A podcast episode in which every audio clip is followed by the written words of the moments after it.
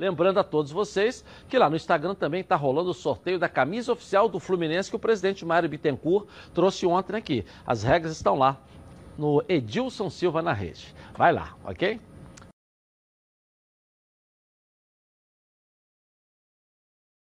Vamos com o Bruno Cantarelli, começar a girar com os nossos repórteres que estão em casa, mas trabalhando para você ficar bem informado aqui na tela da Band. Notícias do Mengão, Bruno, traz para gente aí, vamos lá.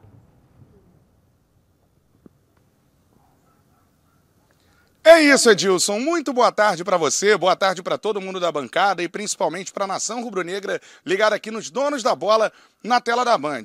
Chegando com uma informação, uma reclamação do principal goleador da equipe do Flamengo. Estou falando do centroavante Gabigol, o jogador que iniciou 2020 voando e tem tudo para superar as marcas do ano passado. E olha que é difícil, hein? Em 2019, o atleta fez mais de 40 gols na temporada.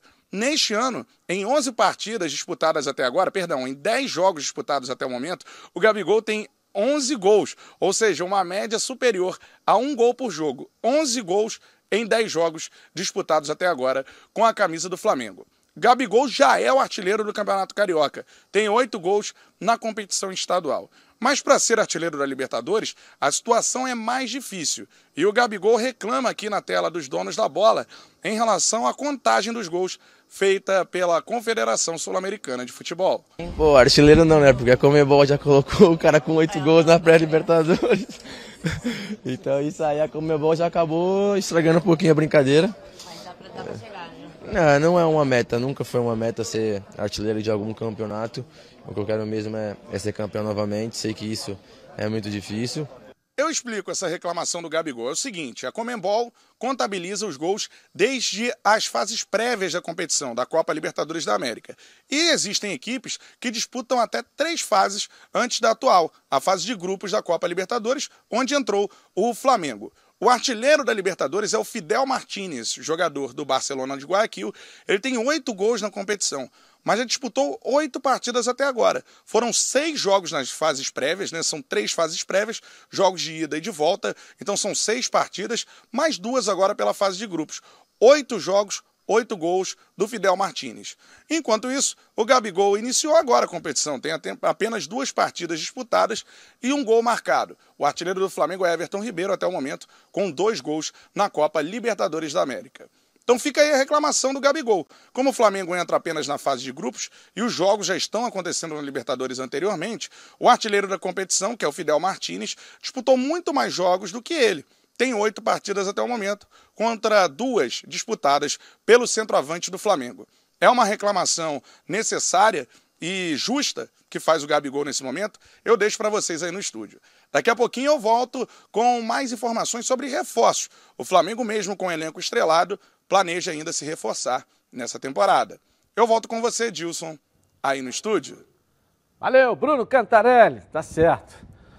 Tem razão o Gabigol? Tem, tem razão, né? É desigual, né? Você é. jogar contra, disputar artilharia contra quem faz oito jogos a seis jogos a mais, né? No caso. É, seis jogos, a fase da pré-libertadores. É, é, como se para a Copa do Mundo contassem os, os gols das eliminatórias, porque já é uma fase de Copa do Mundo, a eliminatória, né? Yeah. Então, Ou Gabigol... seja, ele já sai com oito gols atrás, não é isso? É, com... aí, é, complicado. Mas né? o Rubinho Barrichello não ia pegar nunca, né? Mas o Gabigol tem chance de pegar, né, Ronaldo? Tem. Possibilidades pode tem, mas ser... remotas. Não, mas pode ser também o seguinte. Ele só tem um o, cara. O Fidel Martinez. Pode ficar fora. Pode cair, pode cair na, na fase e vai de ficar fora. E o, e o, o Flamengo. Ah, mas você pega o River, que deu de oito aí. O cara ainda perdeu dois pênaltis. Quantos é. gols fez o atacante? Não, mas aí tudo eu tô bem. citando um exemplo. Olha, bem, o Inácio fez três, fez três nesse. Eu não sou contra é, por exemplo, o Martins ter oito gols, porque no regulamento consta de que a Libertadores começa naquela primeira fase. Então, se ele fez gol, vai, vai computando. Não deveria. Porque se eu entrar por aqui, como entrou o Flamengo, esse aqui está na minha frente com quase. Ah, mas seis, aí você, você dá o direito de também, então, a gente achar que a Copa do Mundo começa na Libertadores. E, eu, e Copa eliminatória. eliminatórias é Copa do Mundo. É, é. então. Eliminatórias é Deveria contar também os gols. É para ser artilheiro é. da Copa. É. Não, mas acho que é, é, acaba igualando nisso. Alguns jogadores não vão disputar a fase é. do mata-mata. O time deles vai cair na fase de grupos. né? O Fidel Martinez, que jogou contra o Flamengo agora, jogador do, do Barcelona de Barcelona de Guayaquil. Esse time não vai classificar, vai jogar a eliminatória, a fase de grupo e depois acabou. E o Gabigol vai continuar. Vai jogar as eliminatórias seguintes, o mata-mata. Se classificam É, o- dois, se o classificam segundo- dois. O Flamengo é líder. O, o Independente Del Vale é líder. Seis pontos, tem o mesmo número de pontos que tem o Flamengo, mas tem um saldo melhor. O Barcelona de Guayaquil e o outro tem zero. Não vão classificar Não vai nada. classificar. É, o segundo é o do Palmeiras. É... William. Luiz Adriano. William Bigode. Ah, o Luiz o Adriano. Adriano com Luiz quatro Adriano.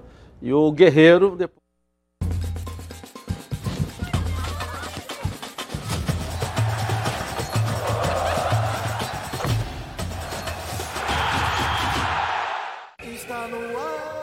Está no ar os donos da bola, mais do que nunca, né? A saudação agora é assim, não pode ser assim e assim às vezes, mas assim fica mais fácil. Boa tarde para você, aqui na tela da Band está começando o programa do Futebol Carioca. Vamos juntos até a 1h45, depois tem um programa especial que vai estar estreando hoje durante essa pandemia, tá legal? O que vem no programa de hoje? Olha só. No Flamengo, Everton Ribeiro fala sobre o futuro da temporada e como está sendo o período de afastamento pelo coronavírus. Mesmo com dificuldades financeiras, no Vasco, o departamento de futebol monitora o mercado para possíveis reforços. No tricolor carioca, o volante Hudson falou sobre a expectativa do retorno da temporada. E o presidente Mário Bittencourt apresentou propostas para a recuperação dos clubes após a parada pelo coronavírus. No Botafogo, a saída do patrocinador Master preocupa a diretoria, que já busca alternativas para a sequência do ano. As atualizações do impacto da pandemia no mundo do esporte. Tudo isso e muito mais você assiste agora nos Donos da Bola. Legal, hoje eu tô aqui com o Bruno Cantarelli, com a Carla Matera e com o Heraldo Leite também, que vai participar de casa ao vivo com a gente aqui na tela da Band, tá certo? Tá só começando os donos da bola. Com você e pra você. Coloca. Está no ar, os donos da bola. O programa do futebol carioca. Então prepare a poltrona, vai no chão ou na cadeira. Agora é o dono da bola na cabeça. Só coloque, coloque aí, ó, coloque aí. Ó, coloque aí que o Edilson Silva tá pedindo. Fica ligado na band, vê se não marca bobeira. Agora é os donos da bola na cabeça. Tá na, tá na band? Tamo, tamo junto. Tá na Band? Tamo junto! Obrigado por vocês terem vindo hoje aqui, né? Sempre estão aí, na, tava de casa, nos clubes e hoje aqui no estúdio. E obrigada por ter convidado também, né? Fazendo a É, saudação. Agora a saudação é assim, negócio de assim, assim, não pode não. É assim, sauda assim que tá todo mundo feliz. É, né, não tem jeito. E é na raça, né, Edilson? É. É, temos que manter as informações, o trabalho jornalístico ex- exige isso, né? É, seja esporte, para sabermos como tudo irá acontecer daqui para frente, sempre é muito difícil prevermos, mas a informação é fundamental e por isso seguimos na raça aqui nos Donos da Bola, é isso aí. É verdade, essa é a palavra, né? Ou, é, na raça, né? Vamos lá. Heraldo Leite está em casa também, né, Heraldo? Tá aqui para participar com a gente de casa, vai comentar os assuntos. estamos juntos. Estamos juntos. A saudação agora é assim, Heraldo. É, negócio de assim. Assim não pode, então é assim. Tá legal? É assim. Boa tarde aí para você aí. Boa tarde, prazer estar com vocês à distância, apesar da distância, juntos sempre e entende- entendendo aí o momento que estamos vivendo, né? Que estamos apenas mergulhando pelas informações que recebemos aí das autoridades sanitárias e de saúde do país. Estamos apenas mergulhando de cabeça num problema que vem maior que vem aí, né? Então todos tomando seus cuidados, suas preve- sua prevenção, né, Edilson? Verdade, é verdade. Vamos então começar com o noticiário dos clubes, aqui na tela da Band. Vamos começar a girar para que você fique bem informado. Vasco da Gama, primeiro. Vamos começar com o Vascão. Lucas Pedrosa vai aparecer aqui nessa linda tela da Band. Vai, Lucas. Boa tarde aí para você. Fala Edilson, muito boa tarde para você, boa tarde para os amigos que acompanham os donos da bola. E o Vasco segue o seu modelo de preparação para essa parada inesperada e repentina que aconteceu por conta do coronavírus. O diretor de futebol André Mazuco concedeu uma entrevista para o canal Vasco TV, canal oficial do Clube de Regatas Vasco da Gama, e falou sobre como foi feita essa cartilha entre os departamentos para que os jogadores e também todos os funcionários não sejam tão afetados por essa parada do coronavírus. Vamos ouvi-lo. Bom, essa parada é um, é um fenômeno muito atípico que a gente está vivenciando hoje em dia. É, obviamente que ela, ela traz alguns problemas para a nossa continuidade de trabalho, porque os atletas acabam deixando de treinar, assim como qualquer hoje qualquer pessoa alterou a sua rotina. Então, da nossa parte, nós desenvolvemos uma cartilha dos departamentos, então todos os setores integrados de uma maneira a orientar os atletas nesse período. É, todos os setores do clube envolvidos, principalmente na, na parte de performance e cuidados, é, se envolveu na produção desse material. Departamento médico, fisioterapia, fisiologia, preparação física, nutrição, psicologia, é, porque é um momento incomum para todos. Então, todos receberam esse, esse material, todos estão orientados e, e, nós mantemos um contato natural e, e quase que diário com todos dentro das recomendações, até porque nós também estamos aguardando as definições na sequência para entender quanto tempo isso vai durar e qual o próximo passo após finalizado esse período que, que o mundo todo está passando. Bem, e obviamente uma das coisas que o torcedor do Vasco mais quer saber é sobre o novo técnico do Vasco da Gama, o novo comandante. Na semana passada, durante os donos da bola, aqui a gente trouxe como vai ser o perfil, um técnico novo, realmente que entenda quais são as dificuldades do clube hoje, que vá trazer um bom futebol para o Vasco da Gama, o que não aconteceu em 2020. E o André Mazuco falou sobre como anda essa situação entre a diretoria do Vasco, o vice-presidente de futebol José Luiz Moreira, o presidente Alexandre Campelo e ele próprio, que é o diretor de futebol. É, é um momento de calma, porque é importante a gente analisar um perfil que entenda o Vasco, entenda o tamanho do Vasco, a importância de estar aqui, a responsabilidade, independente dos problemas, né?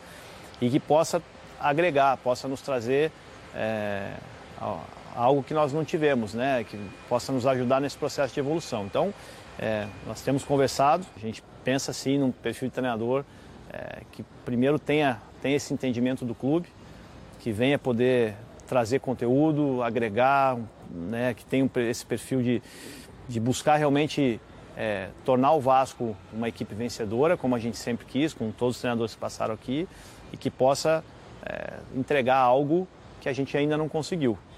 As conversas sobre o novo treinador devem ser intensificadas nesta semana entre os três dirigentes aí do Vasco que vem comandando o futebol. E a gente sabe, como a gente trouxe na semana passada, que o Thiago Largue e também o Zé Ricardo são os nomes preferidos aqui no Brasil. Mas o Vasco também tem a intenção de, por exemplo, sondar treinadores europeus. Alguns nomes já foram especulados até na imprensa europeia, até na imprensa portuguesa, mas nada disso foi para frente ainda, nada oficial. Por enquanto, o que continua forte mesmo é Zé Ricardo e Thiago Largue. Eu falei sobre os treinadores portugueses porque o Vasco, vale lembrar, foi o primeiro time a procurar o técnico Jorge Jesus. Ele não quis acertar com o Vasco, nem com o Atlético Mineiro posteriormente, mas foi para o Flamengo. Então essa ideia do Vasco de trazer novos conceitos para o futebol brasileiro já acontece há muito tempo. Mas, por enquanto, até por conta da situação financeira, o clube não tem como extrapolar seu orçamento e os brasileiros são os preferidos. Agora eu volto com você, Edilson. Um forte abraço.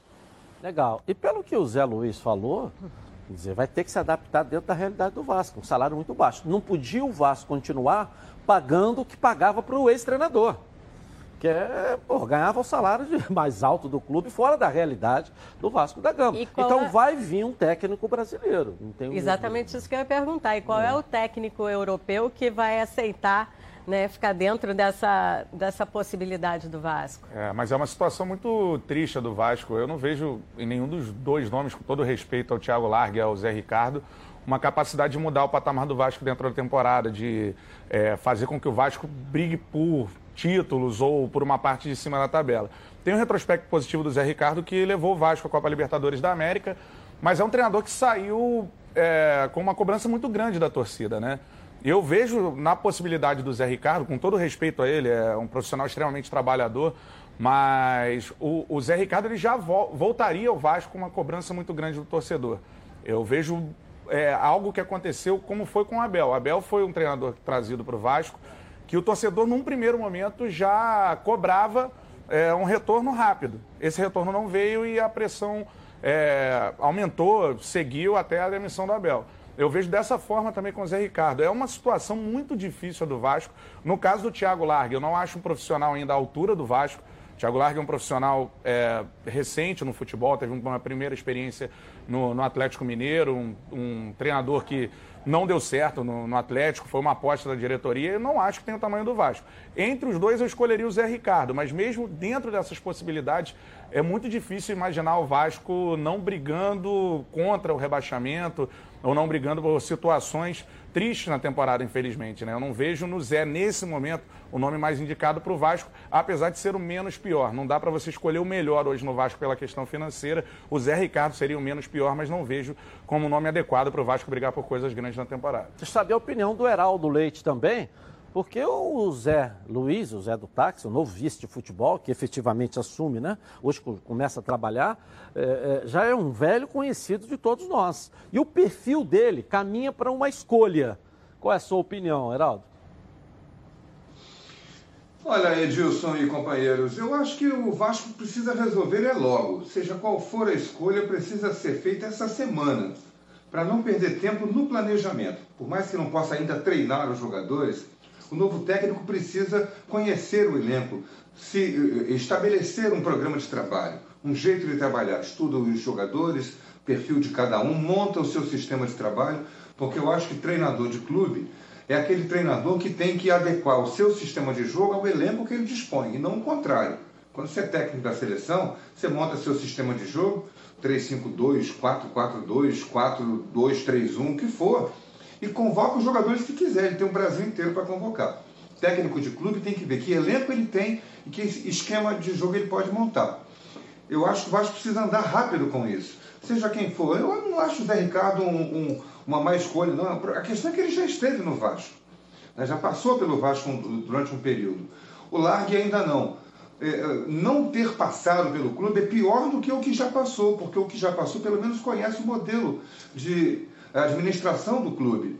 E um português, é, o Zé Luiz Moreira conhece o mercado português, o Vasco tem essa coisa da cultura né, de ser uma colônia portuguesa, não vejo que seja ruim, a não ser por esse aspecto, de ter que conhecer o elenco. Que tempo será dado a ele para ele se adequar? Né? O Jorge Jesus veio para o Flamengo, levou um tempo para se adequar, mas tinha uma seleção na mão. O do Santos está tendo lá os seus problemas, o Gesualdo, para conseguir colocar o time do Santos em processo de andamento para brigar com os outros três grandes é, do futebol paulista. Quem que o Vasco traria? Se falou no José Moraes, que é um auxiliar técnico hoje e que viria para ser o técnico, poderia ser o técnico do Vasco. Eu acho que é possível pensar num técnico assim, desde que seja dado a ele a, a, o, dado o tempo necessário. Só que esse tempo do atual presidente termina no fim do ano. Ele vai continuar? Não sabemos, né, Edilson? É, um detalhe também, né? bem lembrado pelo Heraldo aí, que final do ano termina o mandato do atual presidente, né? É. E, sei lá, a gente não pode antecipadamente avaliar a questão política interna, mas há uma, uma, uma junção com o grupo do Eurico. É. E, e, e, e, esses ainda estão lá. Ele morreu, mas o grupo lá continua, continua lá dentro. Lá firme. Muita gente lá dentro. O grande conselho, então, praticamente todo, né? Então, sei lá, o perfil do, do Zé Luiz não é um perfil assim de mudança radical, de sair do sistema normal. É um, um perfil mais conservador, entendeu? Então eu acho que nesse perfil o Zé Ricardo tem, um, tem uma grande vantagem. Né? Você é do Rio, é, já te, conheceu o Vasco. O Zé começou como técnico, para que pouca gente sabe, no futsal do Vasco. Sim, e depois eu, passou foi aonde eu conheci. todas as categorias do Flamengo, é, né? Foi aonde eu conheci o Zé, foi treinando ali ó, o futsal do Vasco da Gama. É. E graças a Deus, né? E para nossa alegria, hoje é um baita de um profissional. Né? A minha dúvida, Edilson, é. com relação ao Zé Ricardo é justamente como ele passou por alguns clubes e saiu de uma forma é, sem o sucesso que ele, que ele esperava ou que esperavam dele, eu não sei se ele pegaria essa bomba agora na mão. É porque, o, o Cantarelli, você vê, é bom ter o Heraldo também entrar. Uhum. O elenco do Vasco, é, é, na minha visão, está no mesmo nível do Fluminense e do Botafogo. Por que, que o Vasco está muito abaixo? Porque não evoluiu com o Abel. Aí a questão é treinador. Com esse elenco que o Vasco tem, era para o Vasco estar tá num estágio muito mais avançado na temporada. Se você fizer uma avaliação uhum. do elenco do Vasco, você fizer uma avaliação, é que tá, tá, tá ruim porque não evoluiu. Parece que o time em três meses não treinou. Esse é minha, meu sentimento. Eu não sei se o Heraldo também fica com esse sentimento. Se você avaliar o elenco, ele não difere muito do Fluminense nem do Botafogo. É, difere até um pouco em valores, né? O elenco do Vasco, se você É o pegar mesmo, jogador, é mesmo, a jogador, folha é mesmo. A folha é a mesma, a exatamente. projeção da folha, 4,200, a mesma do Isso, Fluminense. no a mesma caso. do Fluminense, É um exatamente. pouco mais até do que o do Botafogo. É um pouco mais do que o do Botafogo. É, É. isso que chama a atenção. O Vasco era para ser um time que mostrasse um futebol nesse início de temporada superior ao do Botafogo e não é isso que a gente está vendo. Agora, só duas questões que eu queria é, é, abordar aqui. Em relação ao Zé Ricardo, eu concordo com o Heraldo. Por conhecer o clube, é a opção menos pior. Mas não é hoje um treinador que você, em uma outra condição do Vasco, olhasse para o mercado, ah, eu quero esse técnico para iniciar a temporada, para ter um trabalho que vai me dar resultado. Não é essa a condição. Você olha nas opções que você tem e como o Zé já passou pelo Vasco recentemente, é, é, um, é um treinador que já conhece pelo menos o que acontece dentro do clube. Para mim é o menos pior, é o Zé Ricardo, mas não seria numa outra realidade do Vasco uma escolha que se faria, né? E uma outra situação, essa questão do técnico português é algo bastante interessante que acontece no Brasil, né? Algum caso dá certo e ao invés do, do clube buscar um estilo de jogo, é, se o técnico é ofensivo, se é defensivo, de que forma ele trabalha para a melhoria dos jogadores, ele procura o aspecto que deu certo. Por exemplo, Jorge Jesus deu certo. Aí vão todos os times atrás de um português. Antes, ah, deu certo um treinador jovem. Aí vão todos os times atrás de um treinador jovem. E era modinha pro Campeonato apostava? Brasileiro do ano Exatamente. passado. E né? antes, quem apostava que o Jorge Jesus fosse dar certo? A Mas modinha no primeiro semestre do ano passado, foi muito bem colocado, era de treinador jovem. Aí já no Exatamente. segundo semestre já eram mais experientes, já no os mais cascudos. Não é mesmo, Heraldo? É bem lembrado, houve aquele momento em que, quando o, o próprio Carilli né, deu certo no, no Corinthians, o Jair deu certo no Botafogo, aí o Atlético Mineiro foi buscar o- esse Largue que está aí agora no mercado, o Atlético Paranaense, com a saída, surgiu o Fernando Diniz, era a modinha né, dos técnicos jovens, todo mundo saiu para. até o Flamengo, que tinha perdido um técnico de ponta, foi buscar o Maurício Barbieri, que estava lá no clube. Ficou lá o Maurício Barbieri patinando durante seis, sete, oito meses, tentando fazer o time do Flamengo, que já era um grande time, eh, melhor do que os, os- os rivais daquele momento do Rio de Janeiro, eh, tentando fazer aquele time engrenar, até que não deu. E aí vem de volta quem para o Brasil, para os clubes brasileiros, para o Vasco? Vanderlei Luxemburgo. Está superado, está vencido, está ultrapassado. E o Luxemburgo pegou o Vasco em último lugar e colocou num nível intermediário ali, mas não fez, porque não tinha nem feito pré-temporada, pegou o time pela metade, essa coisa toda mas mudou aquele conceito de que tinha todo mundo tinha que pegar um técnico jovem. O Botafogo trouxe o Barroca, né? mas mudou aquele conceito de que todo mundo tinha que inventar um técnico jovem. Aí a moda agora é trazer técnico do exterior. né? Também já houve uma época, não no Rio, mas São Paulo tentou lá com eh, eh, técnico uruguaio, com eh, técnico argentino, chileno, veio também o Sampaoli agora na- nessa, nessa onda. E aí vem a turma de Portugal, o Jorge Jesus, o Gesualdo, agora fala-se no José Moraes e outros técnicos que possam estar sendo descobertos aí no Boa Vista, no União de Leiria, nesses clubes de segunda linha do futebol português. Pessoal, muito cuidado com essa coisa de modismo para não dar um tiro na água, né? Verdade. Daqui a pouco voltamos então com mais do Vasco da Gama aqui na tela da Band. Vamos mudar agora o, o disco. Vamos para o Flamengo, porque o Everton Ribeiro falou para a TV do clube sobre o momento rubro-negro. O Cantarelli completa depois do Everton falar aqui na tela Mister da já chegou mexendo em tudo, né? É, mostrando é, como era um vencedor, né? Assim, como ele pensava ser e mostrou um trabalho muito diferente, né, do que a gente via no Brasil, né? Então a gente comprou a ideia, é muito importante isso também. E, e fomos juntos. A gente sabe que é, cada um fazendo o seu melhor, a nossa equipe fica mais forte. O Mister soube tirar o melhor de cada um, sabe o que quer, e isso nos passa uma confiança no trabalho dele que a gente espera e torce para que continue aí. A gente sempre brinca, né? O Gabi, que tem é, gosta de falar mais, né? Sempre pergunta ali para ele no meio da gente: e aí, Mister, vai ficar ou não vai?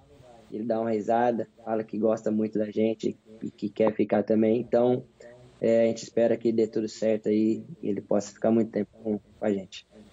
Ah, tenho, né? Eu sei que, graças a Deus, a gente conquistou muitas coisas, mas eu penso sempre para frente que passou, me marcou, tá? Foi muito legal, mas já penso na, na próxima, próxima taça, próxima conquista e tenho vontade de continuar vencendo e construir uma grande história aqui no Flamengo.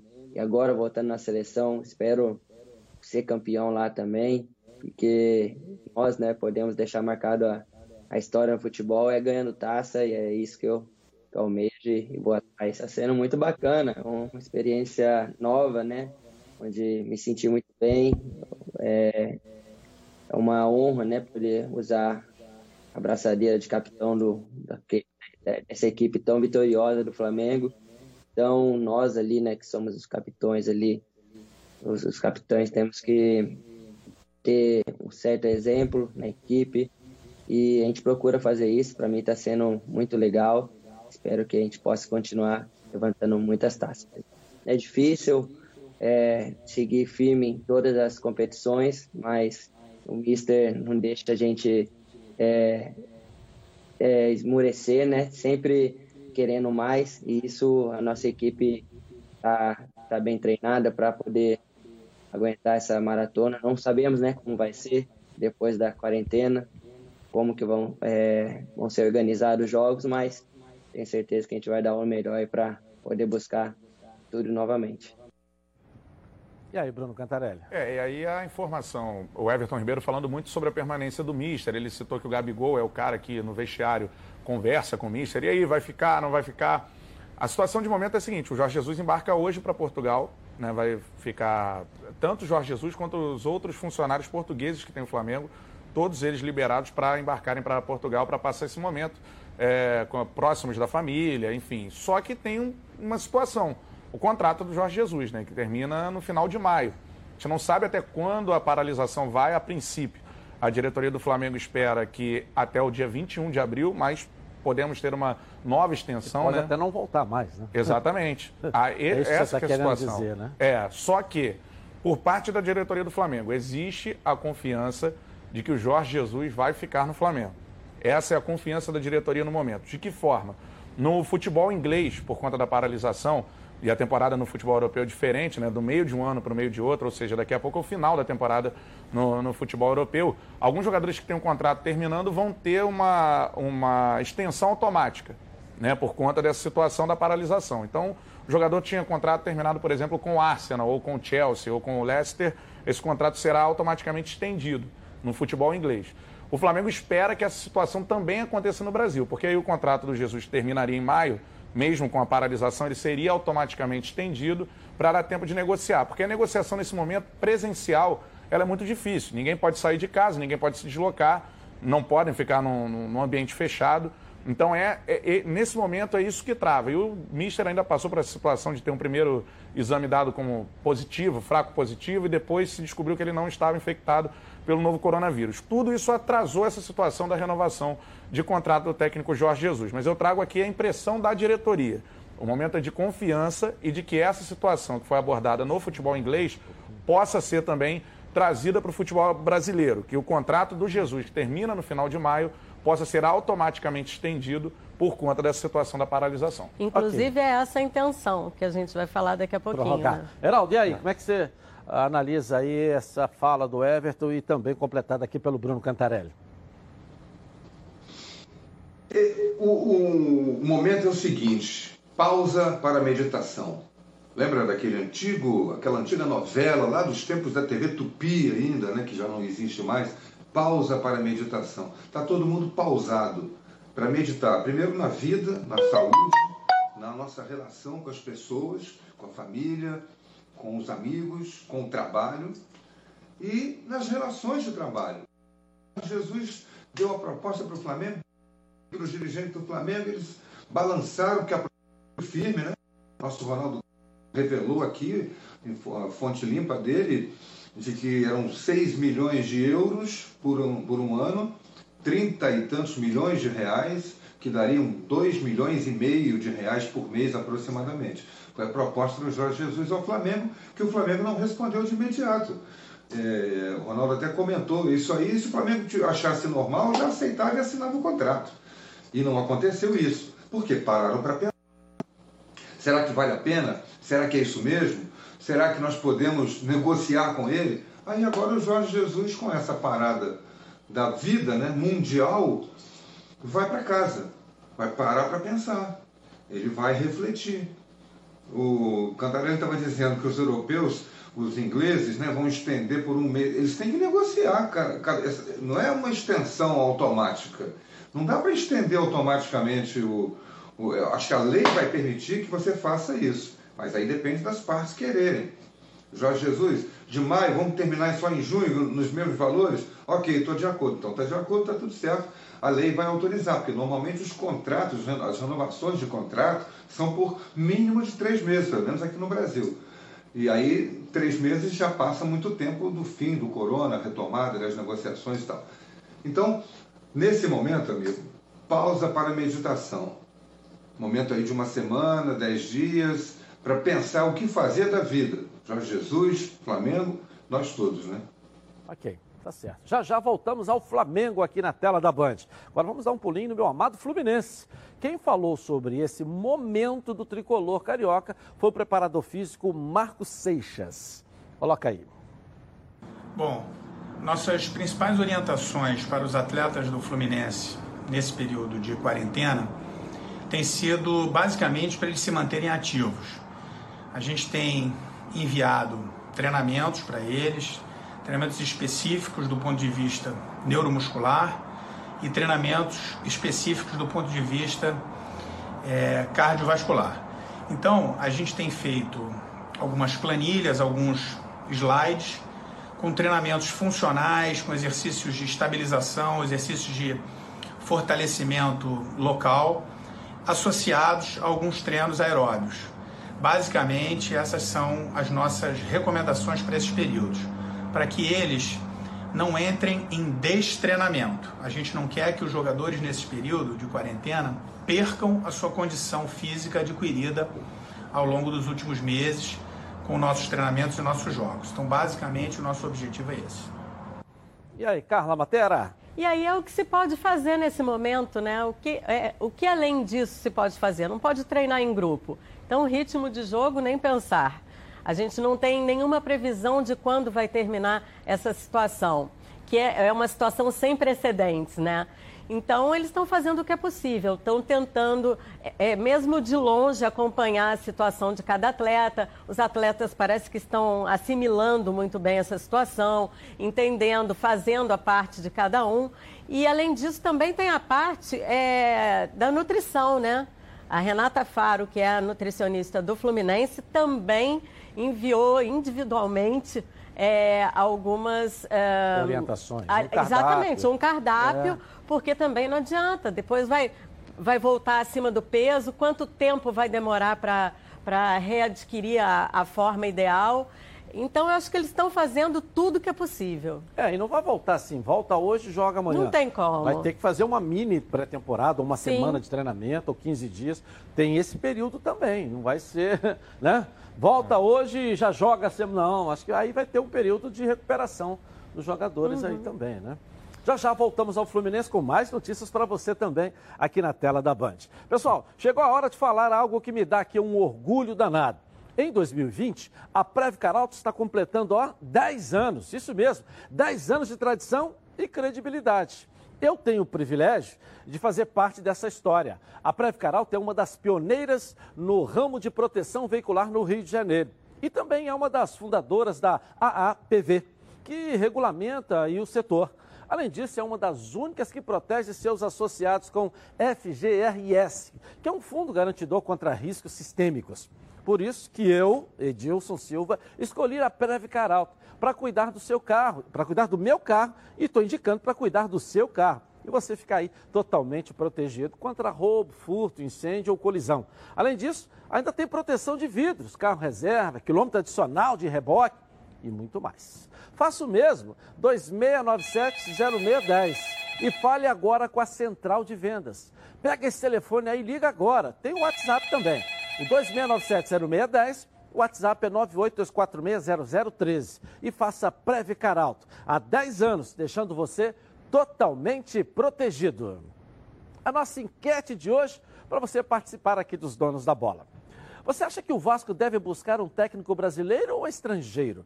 Vote no Twitter Edilson na rede e participe com a gente. Eu vou rapidinho no intervalo comercial e eu volto aqui na tela da Band. Não pode assim, mais ou menos assim, mas assim pode. Tá na Band? Tamo junto! Está no ar, os donos da bola. Você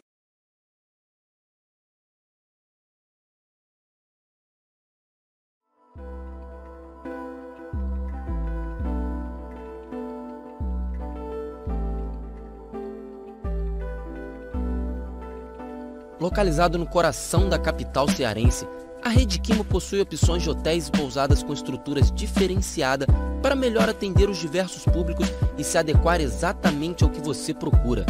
Hotel Quimo, localizado a menos de 100 metros da Praia do Futuro, ou então pousadas em Portos de Galinhas, todos com excelente atendimento para proporcionar a melhor estadia no lugar mais bonito do Brasil.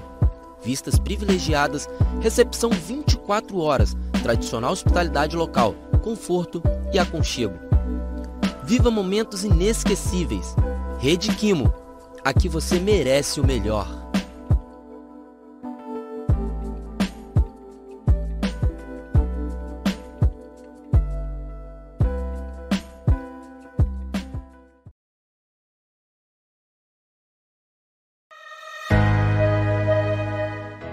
Tour Maracanã se tornou uma das principais atrações turísticas do Rio de Janeiro, com seu programa de visitação do estádio mais famoso do mundo, o Maracanã. O tour conta a história do futebol brasileiro por meio de um visual moderno e tecnológico, com espaços interativos para os visitantes aproveitarem ainda mais a experiência no templo do futebol. QR Codes nas principais atrações complementam as informações com imagens e narrativas, nosso acervo conta com grandes relíquias do futebol, como chuteiras, bolas oficiais, camisas e um acervo especial em homenagem a Pelé, outro a Garrincha e outro a Marta, a primeira mulher a receber um espaço exclusivo no estádio. Os clubes cariocas também têm seus lugares de destaque no Tour Maracanã, com acervos pessoais e objetos que marcaram suas trajetórias. O tour tem recebido milhares de visitantes por semana, se tornando cada vez mais popular entre os turistas no Rio. Sua visitação pode ser feita de forma individual ou acompanhada por guias trilingües e tem duração em média de 50 minutos. O percurso começa no acervo histórico, passa pela sala de coletiva de imprensa, pela zona mista, pelos vestiários e finaliza na área externa, pelos bancos de reservas, arquibancadas e no gramado. Então, tá esperando o que para aproveitar essa experiência? Adquira já o seu ingresso pelo site www.turmaracanã.com.br ou então na bilheteria do estádio localizada no Portão A. Em dias sem jogos, a bilheteria funciona de 8h30 às 16h30 e o tour funciona de 9 horas às 17 horas. E em dias de jogos, a última visita terminará 3 horas antes da abertura dos portões. Tour Maracanã, venha viver essa experiência. Lembrando a todos vocês que lá no Instagram também está rolando o sorteio da camisa oficial do Fluminense que o presidente Mário Bittencourt trouxe ontem aqui. As regras estão lá no Edilson Silva na rede. Vai lá, ok? Voltamos então na tela da Band. Agora quero falar com você que gosta de reunir a galera no final de semana para preparar aquele churrasco ou almoço em família. Reúne só a família nesse momento, né? Os melhores produtos que não podem faltar são os produtos do grupo Landim. Coloca aí. Quem compra Landim leva para casa produtos de qualidade. Produtos bovinos e suínos, fabricados com carnes nobres e de alta qualidade.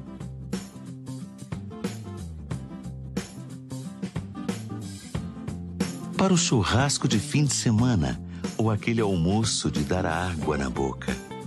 Produtos Landim, a qualidade que sua família merece.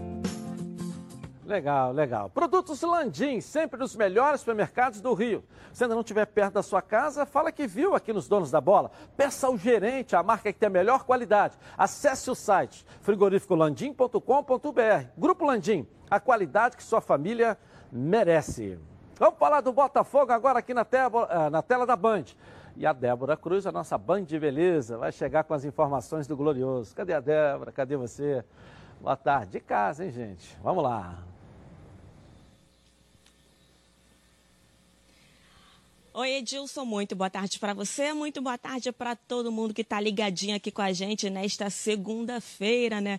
É isso, seguimos em casa e olha, por conta dessa pandemia, uma notícia que acabou caindo como uma verdadeira bomba no fim de semana foi a rescisão de contrato de um dos patrocinadores Master por conta do novo coronavírus. Embora a marca estivesse estampada nos uniformes dos quatro clubes grandes do Rio, o Botafogo foi o principal afetado, porque era o único que a empresa estava estampada na propriedade master do uniforme, ou seja, na parte central da camisa. E o clube que já não tem um cenário financeiro bem estruturado acaba vendo essa rescisão como mais um fator negativo. Por isso, a diretoria acabou antecipando as férias dos jogadores, que normalmente acontece em dezembro, ao fim do Campeonato Brasileiro. E esse período de férias deve começar entre hoje e amanhã e provavelmente será de 30 dias corridos, uma vez que, como a gente vem falando aqui, né, ao longo desses dias, os campeonatos ainda não têm uma data exata para recomeçarem ou até mesmo para começarem, como é o caso do Campeonato Brasileiro, que estava com seu início previsto para o primeiro fim de semana de maio. Edilson, a gente segue por aqui, mas daqui a pouquinho a gente volta então trazendo outras informações a respeito do Botafogo, tá certo? É com você aí no estúdio. Legal, legal. Você antecipou o Botafogo, né? Cada um vai se virando da maneira que pode. É. Mas eu acho até legal, porque a gente vai até falar um pouco sobre isso daqui a pouco, porque estão agora com esse movimento liderado pelo Mário Bittencourt para regularizar essa situação, porque aí mas o Botafogo está resolvendo e isso tem que se fazer alguma coisa, né? Com certeza. Uma situação interessante no Botafogo, né, Dilson? Óbvio que é, tudo parado corretamente por conta da, da pandemia é o assunto principal. Agora, se a gente for pegar como exemplo a situação do Honda, é algo curioso, porque é um jogador que vai necessitar de muito tempo para adaptação, né? É, de jogo, se adaptar ao futebol brasileiro.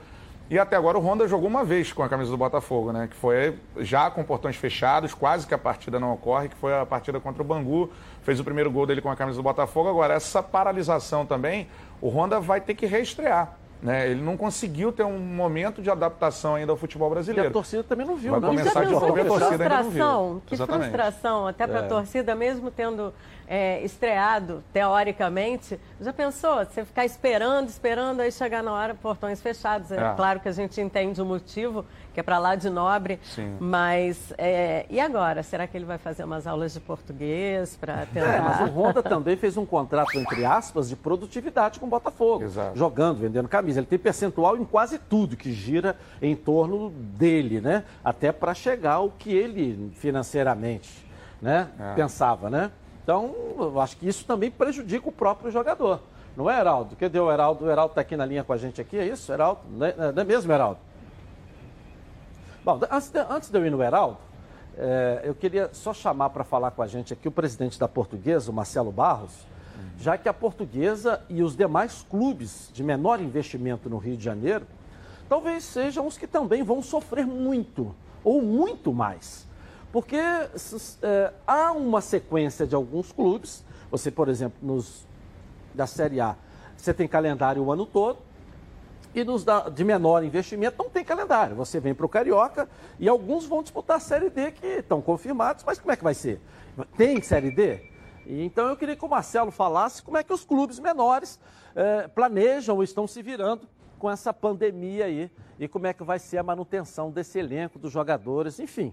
Marcelo, prazer tê-lo aqui com a gente. Boa tarde. Boa tarde, prazer é meu, Edilson. É...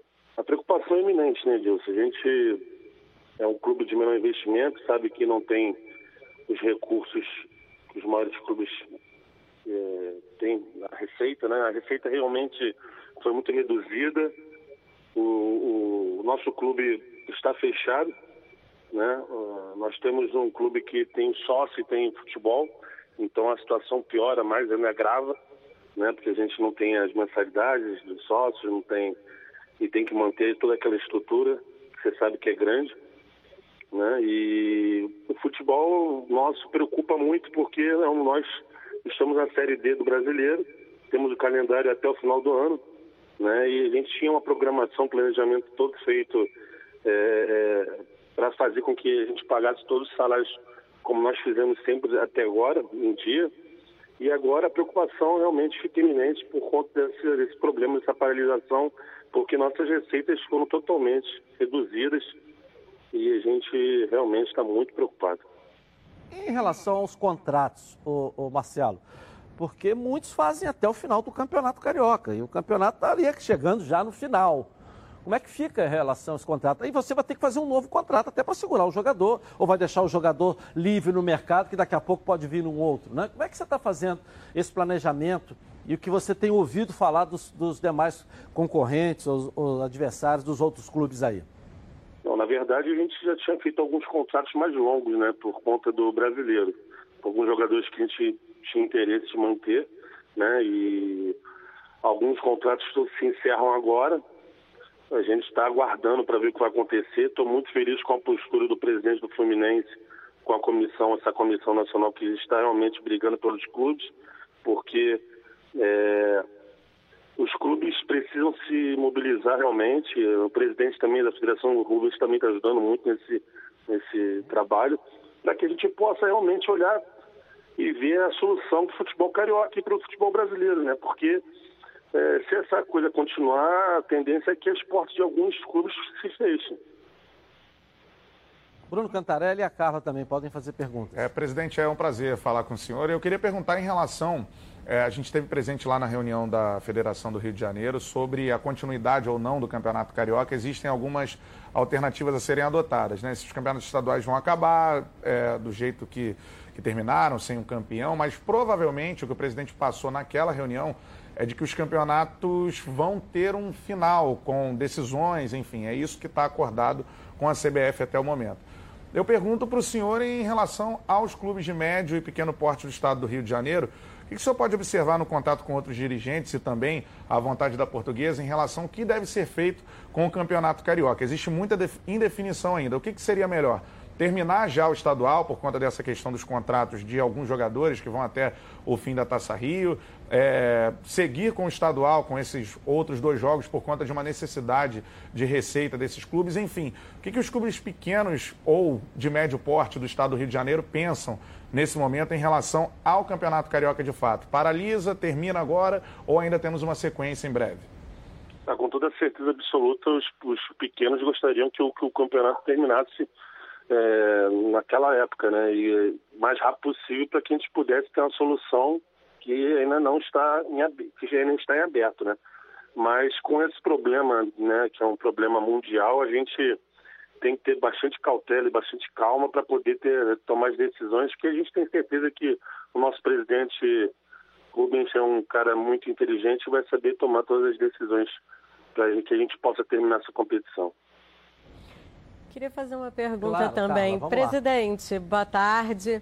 É, você deve ter participado da videoconferência feita com o presidente do Fluminense também, o Mário Bittencourt, do Conselho Regional, Conselho Nacional de Clubes, melhor dizendo, e, e as, todas as séries, né? A, B, C e D participaram. Você acha que dá para encontrar uma fórmula ideal que, que reúna todas essas séries ou você acha que cada um, cada categoria, digamos assim, vai ter a sua regulamentação a partir de agora? Olha, eu acho que agora vai, todos vão ter que ter um entendimento que nós estamos passando por um problema sério, né? não, não só o clube, mas todos, atletas, é, clubes, é, as pessoas de maneira em geral, né? a economia parou, né? A gente sabe disso. Então, é, nós vamos ter que chegar todos, sentar e chegar a um consenso. Né? Não adianta um puxar mais para um lado, outro puxar mais para o outro. Eu acho que a gente tem que chegar e, e conversar, e na, com, essa conversação conseguir chegar num, num denominador comum para que a gente possa é, fazer com que ninguém saia com prejuízos, né, maiores prejuízos. Nem tanto os clubes como também os atletas. A gente, a Pouso enxerga dessa maneira, enxerga que, que a gente não quer ver o nosso atleta, nunca, nunca quisemos ver o nosso atleta prejudicado, mas também temos é, que ter esse entendimento que todos os clubes estão passando por um problema que nunca existiu. Né? Então, é, os atletas também têm que ter entendimento e têm que entender que agora chegou um momento crítico que a gente precisa sentar e conversar e fazer com que a gente possa dissolver esse problema da melhor maneira possível. Legal, Marcelo, obrigado. Marcelo Barros, presidente da Portuguesa, se cuida, cuida da família também aí, presidente. Boa tarde aí, obrigado pela sua participação. Bom, Eu que agradeço, Edilson. grande abraço. Valeu, valeu. Vamos seguindo aqui com o nosso programa então, com os donos da bola. Vamos dar um pulinho na casa do Leonardo Baran. Ele vai trazer as notícias da CBF para a gente aqui. Cadê o Leonardo Baran? Aparece aí. Vamos lá, Baran. Beleza pura. Forte abraço para você, Edilson. Pois é, estou acompanhando aqui de casa os desdobramentos em relação às Olimpíadas. O Comitê Olímpico Internacional deu prazo de até quatro semanas para confirmar ou não o início dos Jogos para o próximo dia 24 de julho em Tóquio, no Japão. Algumas confederações já estão se manifestando favoráveis ao adiamento. No dia 6 de março, durante entrevista coletiva, eu perguntei ao técnico da seleção olímpica, André Jardini, qual o grau de preocupação dele em relação aos Jogos Olímpicos no mundo asiático. Zero já tenho tanta coisa para a gente tem tanta coisa para pensar e para se preocupar que as coisas que a gente não tem controle a gente entrega aí na mão de Deus e, e que tudo se resolva. A gente torce que tudo saia bem e, e que as Olimpíadas aconteçam, inclusive na data que está prevista e não vai interferir em nada do nosso trabalho, do nosso planejamento e, enfim, mudando ou não de data, vai acontecer e a seleção brasileira vai vai chegar muito preparada para os Jogos Olímpicos. É, mas acabou atrapalhando no planejamento da seleção olímpica. Mesmo que as Olimpíadas sejam confirmadas para o mês de julho, a seleção olímpica estaria, nesta segunda-feira, se apresentando para um período de treinamentos e duas partidas amistosas. E esse planejamento foi todo cancelado por conta do coronavírus. Edilson. Ok, valeu, Baran. Só o que me surpreende é o Japão, né? A gente tem que ficar de olho nisso, com essa postura do Japão. Será por quê o Japão está brigando para se manter o calendário, para se fazer tudo? Precisamos estar atento a isso aí. Que tudo que o japonês faz, a gente tem que estar atento, né? É verdade. Porque há uma, uma, uma, uma tentativa, né? há, não, há uma busca incessante para dominar o mundo, para ser o melhor. E você pega até pelos próprios patrocinadores aí, né, lá dos países, né, tanto da China como do Japão. Você pega aí, patrocinadores da seleção brasileira, oito, seis são de lá. Uhum. Né? Então, se o Japão não está entrando nessa, não sei, a gente precisa estudar um pouco mais isso, né? Inclusive de lá veio né, a questão que alguém teria dito para cancelar né, ou suspender por enquanto. E eles estão cravando mesmo que vai dar para fazer, que vai dar tempo e que não vai oferecer perigo para ninguém. Como o Baran disse, né, tem um mês aí para resolver, mas vai ser muito em cima da hora para todo mundo. O Comitê é, Espanhol também já pediu o adiamento, pelo menos, por algum tempo, porque é o que você disse, né, Edilson, no começo do programa. Não é parar, voltar e já começar a, a disputar. Imagina uma Olimpíada disputar qualquer competição, até você readquirir o teu ritmo, até você voltar é, é, demorado. Eu acho que, e tem a questão psicológica também, né? Que a gente não está nem falando disso ainda. Como é que as pessoas estão lidando? Como é que os atletas estão lidando com essa situação no mundo? É complicado. É. Ok. Bom, meu amigo e minha amiga, a Oba Box preparou uma super oferta para o Oba Smart 2. Ele é o primeiro smartphone pensado na terceira idade. Ele possui todas as funções de um smartphone comum Porém, o sistema dele é muito mais simples. Seus ícones e números são bem maiores, o que facilita ligar ou acessar os menus. Os principais aplicativos estão bem na tela inicial. Você vai navegar pelas redes sociais, assistir vídeos, sem precisar da ajuda de ninguém. Pode chamar o motorista em aplicativos e ainda tem a função SOS, que com um toque liga automaticamente para um contato de segurança. Seu Oba Smart 2 já vai com um cartão de memória e carregador portátil. Ligue agora para 0800 946 7000. Nos próximos 30 minutos, ao comprar seu Oba Smart, você leva um bônus especial, kit com película anti-arranhão, capa protetora de quedas, fone de ouvido, além de um ano de garantia e entrega grátis. Peça agora o seu Oba Smart 2, 0800 946 7000. Oba Box, soluções criativas para o seu dia a dia. Bom, vamos voltar ao Vasco da Gama com o Lucas Pedrosa. Ele vai aparecer aqui, ó, na Band com o noticiário do Gigante da Colina. Lucas, cadê você? Vamos lá. De volta aí.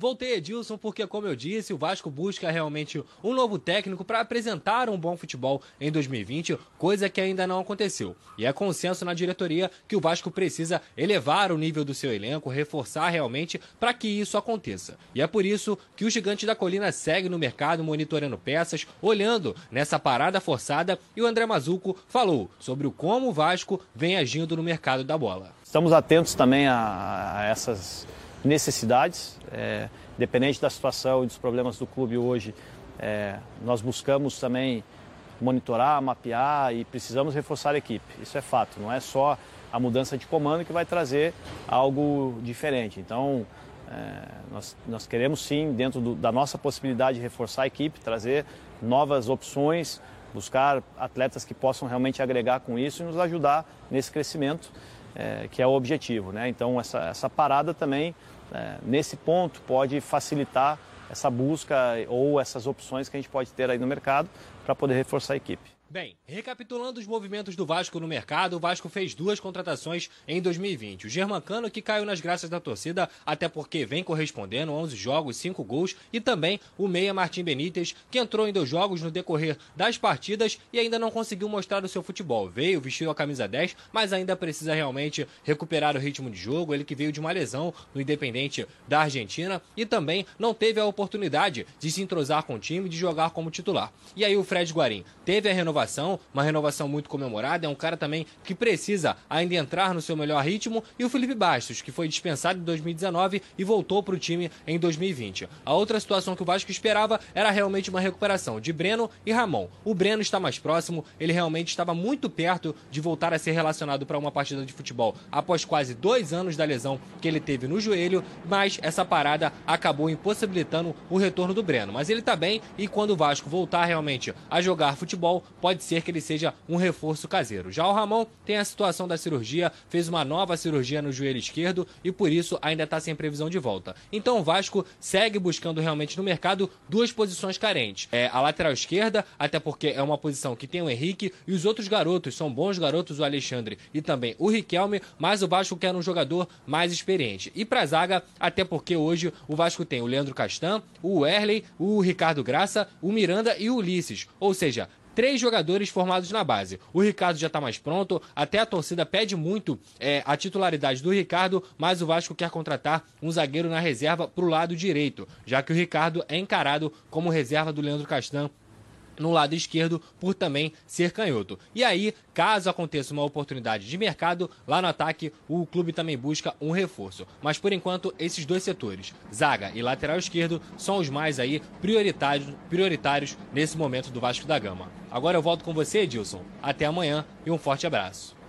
Valeu, Lucas Pedrosa. O Heraldo está aqui comigo? O Heraldo, para a gente poder é, ter uma avaliação aqui, Heraldo. É, lateral direito e zagueiro. Volto a, a, a, Vou até repetir o que você falou no início do programa. Primeiro tem que definir o treinador, depois define o resto, não é isso?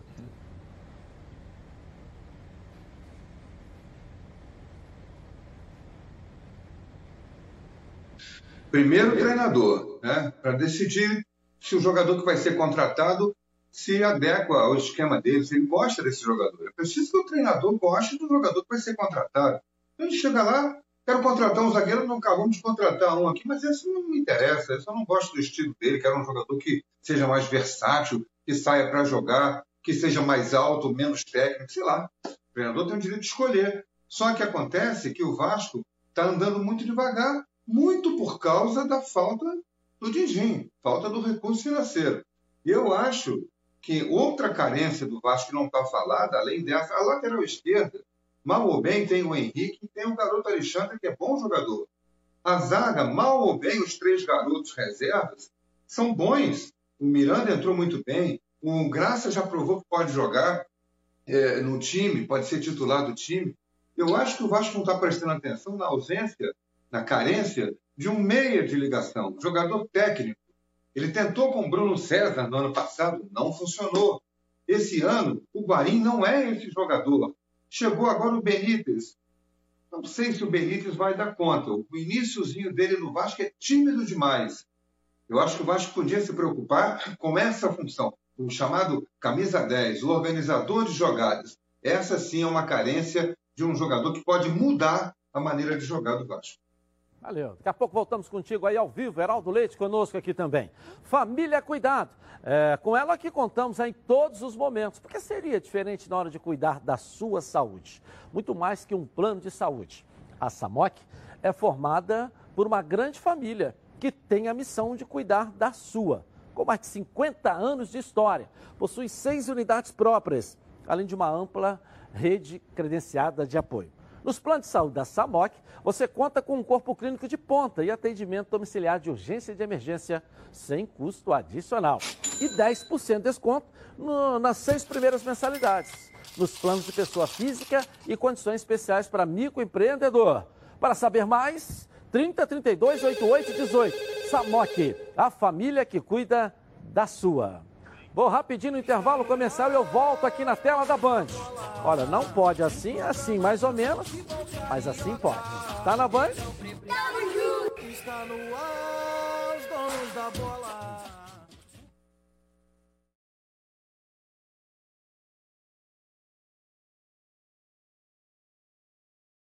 Tintas Neca cores vivas para sua casa.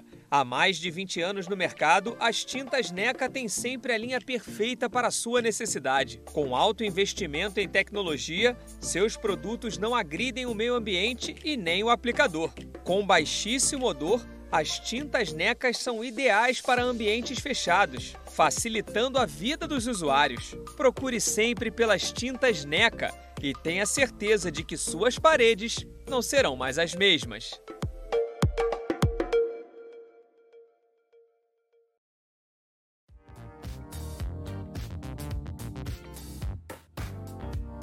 Aurora Make. Diversos produtos de beleza e estética para brilhantar ainda mais o seu dia a dia. Localizado no centro de Alcântara, a Aurora Make vem com uma super promoção para seus clientes. Qualquer produto de maquiagem por apenas 10 reais. Venha nos visitar. Rua João Caetano, número 457, loja 10. Galeria Diva e João, em Alcântara.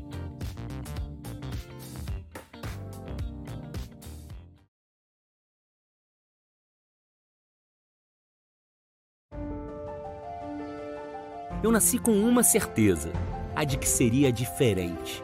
Eu não tenho cor, sou preto e branco. Eu não tenho coração, tenho uma estrela em meu peito, que me guia e me ilumina. Está gravada na minha pele, na minha alma. Dizem que eu sou predestinado, posso até ser. Um pouco supersticioso também.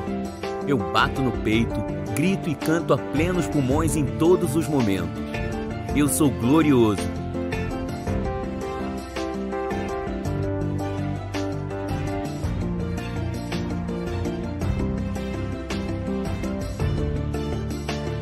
torço para o mais tradicional e torcerei até o último dia da minha vida. Afinal, esse sentimento só a gente entende. Vamos juntos pelo Botafogo.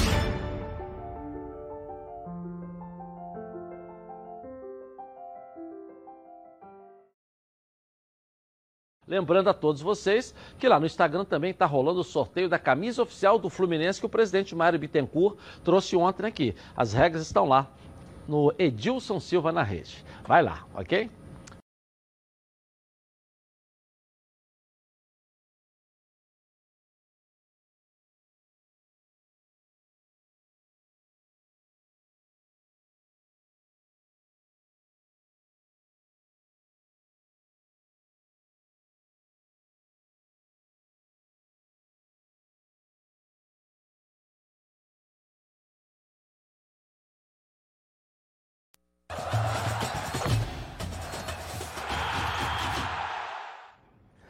Do almoço sempre bate aquela fome, e fome lembra Meu Alho.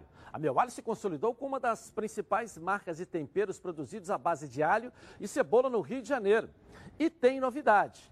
Meu Alho lançou o alho picado natural, 350 gramas. Esse refoga de verdade, um produto maravilhoso. Você vai se surpreender. Afinal de contas, são mais de 25 anos no mercado, produzindo temperos de qualidade, aqui mesmo no Rio de Janeiro. A Meu Alho está presente nas maiores redes de supermercados do estado. Lembrando que a linha de alhos torrados não contém sal nem conservantes. Não perca tempo. Entre agora em contato pelo telefone 2756-8975 ou pelo site www.meualho.com e agende a visita de um representante da Meu Alho. Bom, estamos ao vivo também no YouTube, Edilson Silva na rede. É bom que você tem que se inscrever lá no nosso canal, não paga nada não. Aperta o sininho para você receber, claro, aí toda vez que nós publicarmos aí uma mensagem, tá legal? No nosso canal, ao vivo, o programa vai na íntegra, de meio-dia e meia, agora durante esse período até uh, eh, 1h45, tá legal? Vamos virar então a nossa rede? Coloca aí.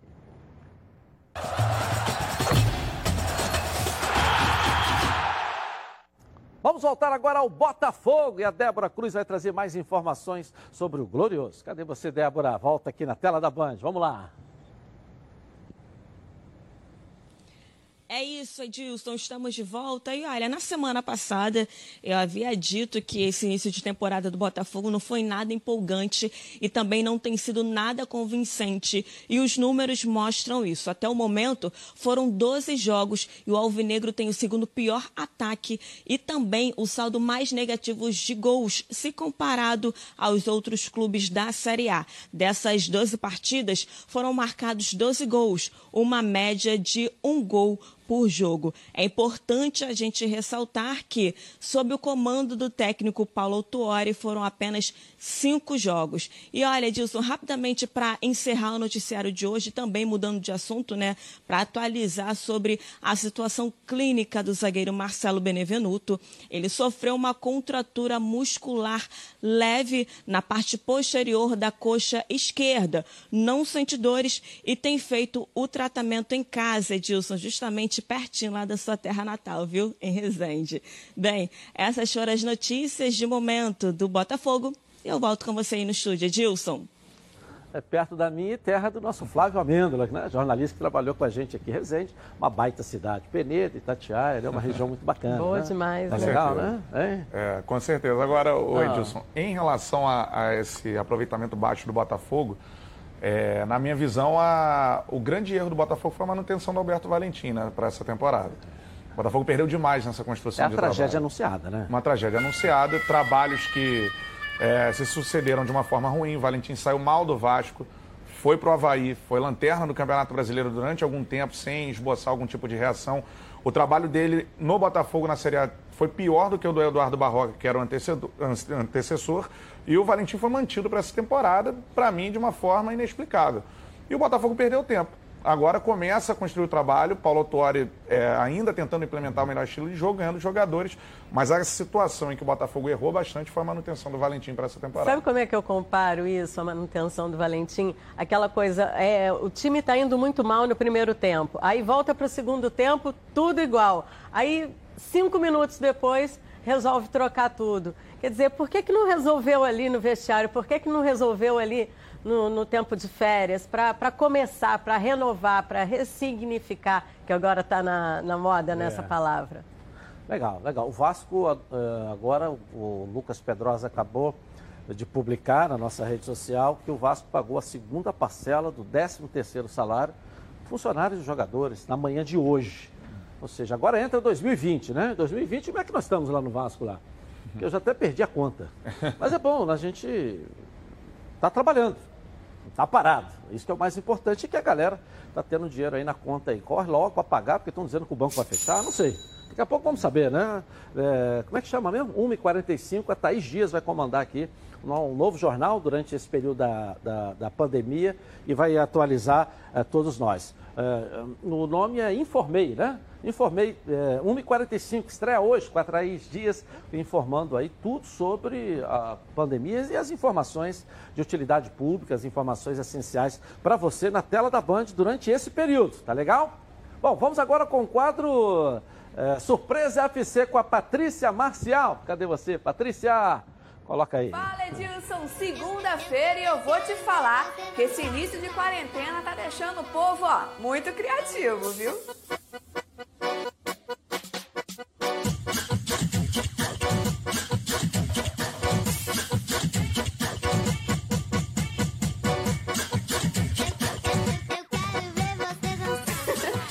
nível de alto isolamento, né, gente? E por falar em criatividade, olha isso.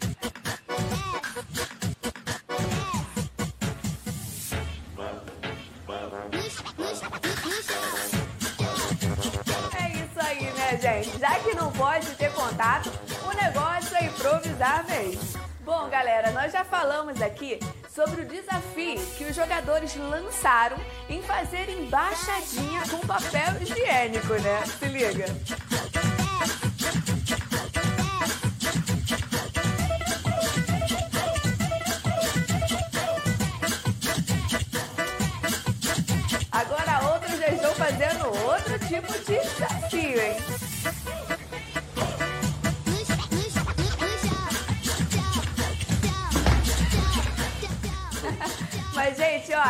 O que importa mesmo nisso tudo é seguir rigorosamente todas as recomendações e ficar em casa. E quando tiver algum contato com o familiar, por favor, não esqueçam de higienizar as mãos. O Surpresa FC de hoje fica por aqui, mas ó, eu tô de olho, hein? Fui! Para cuidar da sua barba com conforto, você precisa das lâminas Supermax. Qualidade tecnologia ao seu alcance. Uma linha completa para um barbear, ó, campeão. Olha só.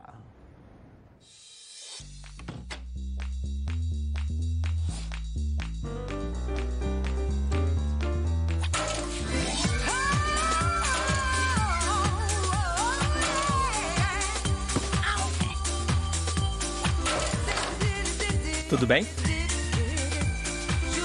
Super Maxi 3, a lâmina descartável tão boa que você não vai querer jogar fora.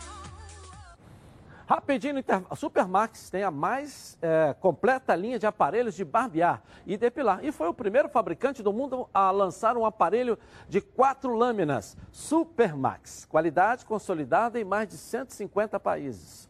Vou rapidinho no intervalo comercial eu volto aqui na tela da Band. Assim pode. Tá na Band? Tamo junto! Está no ar, os donos da bola. Ok, agora quero falar com você, meu amigo, minha amiga, já já e o palpite, hein? Que mora em todo o estado do Rio de Janeiro e roda, roda por aí com seu carro ou sua moto sem proteção. E você que pensa que está protegido, mas sua proteção não é uma Preve Caralto, né? Chega aí de gol contra na sua vida. Venha fazer parte do timaço da Preve Caralto. Ela protege seu veículo novo ou usado contra roubo, furto, incêndio e colisões. Te oferece até 5 assistências 24 horas por mês, proteção contra terceiros e muito mais. Pacotes opcionais com proteção de vidros, assistência residencial, carro reserva e reboque ou até mil quilômetros para você viajar tranquilo, tranquilo com sua família.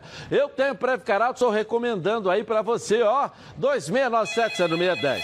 Uma seleção de especialistas está pronta para te atender de segunda a sexta, às 8 às 18 horas. Ou faça a cotação pelo WhatsApp 982460013, 24 horas por dia, 7 dias da semana e faça Previcar Alto. Você aí, ó, totalmente protegido. Hotel Brasil Resort Spa and Convention. Aqui você só vai querer fazer check-in. Bem-vindo à melhor localização de São Lourenço, no sul de Minas Gerais. Viva os encantos de São Lourenço. Hotel Brasil Resort.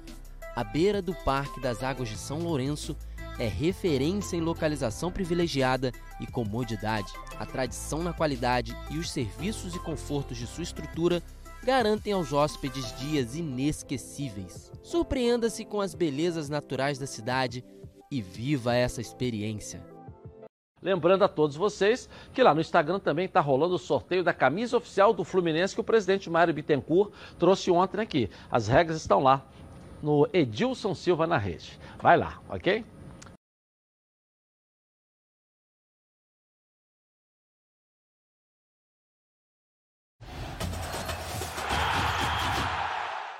Agora eu tenho uma dica maravilhosa para você na Barra da Tijuca. Olha aí, ó. Churrascaria Torão. O prazer de comer bem. Grandes variedade de carnes nobres e cortes selecionados. Completo buffet de saladas e deliciosos pratos quentes. E para acompanhar todas essas delícias, dispomos de um sofisticado empório de vinhos com mais de 300 rótulos. Então, você já sabe, qualidade e excelente atendimento é na Churrascaria Torão, Praça do Ó 116, Barra da Tijuca. Torão, o prazer de comer bem. Ok, Carla, fala um pouquinho desse movimento que o presidente do Fluminense, Mário Bittencourt, tem feito em defesa dos clubes. Na verdade, ele está sendo o porta-voz desse movimento, né? Teve essa videoconferência com mais de 20 representantes de clubes de todas as categorias e, inicialmente, a proposta seria começar as férias hoje, férias coletivas, até o dia 23, até o dia 21 de abril e aí cancelaria, obviamente, as férias de final de ano. É, essas férias só seriam pagos 50% do valor para todos os jogadores. O restante, os outros 50% e o 13º integral seria pago no final da temporada okay. também. Então tem muita coisa envolvendo aí que até quarta-feira a gente vai trazer notícias aqui, novidades com o próprio presidente. Né, Heraldo Leite, fala desse caso aí também, Heraldo. Fala pra gente aí.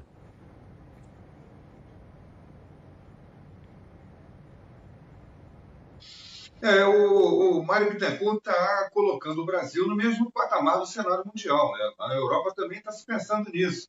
Parar de pagar por um certo tempo. Enfim, é preciso encontrar soluções para esse momento em que os clubes vão ficar sem faturar. Sem os seus patrocínios de camisa, sem os seus patrocínios pontuais nos estádios. Que, quem tem estádio, Maracanã, por exemplo, quando o Fluminense joga, tem a propaganda estática, tem a venda de camarotes. Sem público, sem estádio, sem jogo, tem que encontrar fórmulas para é, sobreviver. E é isso que ele está fazendo muito bem. Vamos ver, né? A gente vai falar sobre isso aqui, mas é, nos próximos dias também. E, mas eu acho que tem que se encontrar uma solução para tudo. Parabéns ao Mário que está liderando isso aí. A nossa enquete: você deve contratar um técnico brasileiro ou estrangeiro no Vasco? 54% é, brasileiro e 46%, é, né? Tais Dias vai comandar agora o Informei aqui para o Rio de Janeiro, atualizando as informações para você. Nós voltamos amanhã. Boa tarde. Tchau.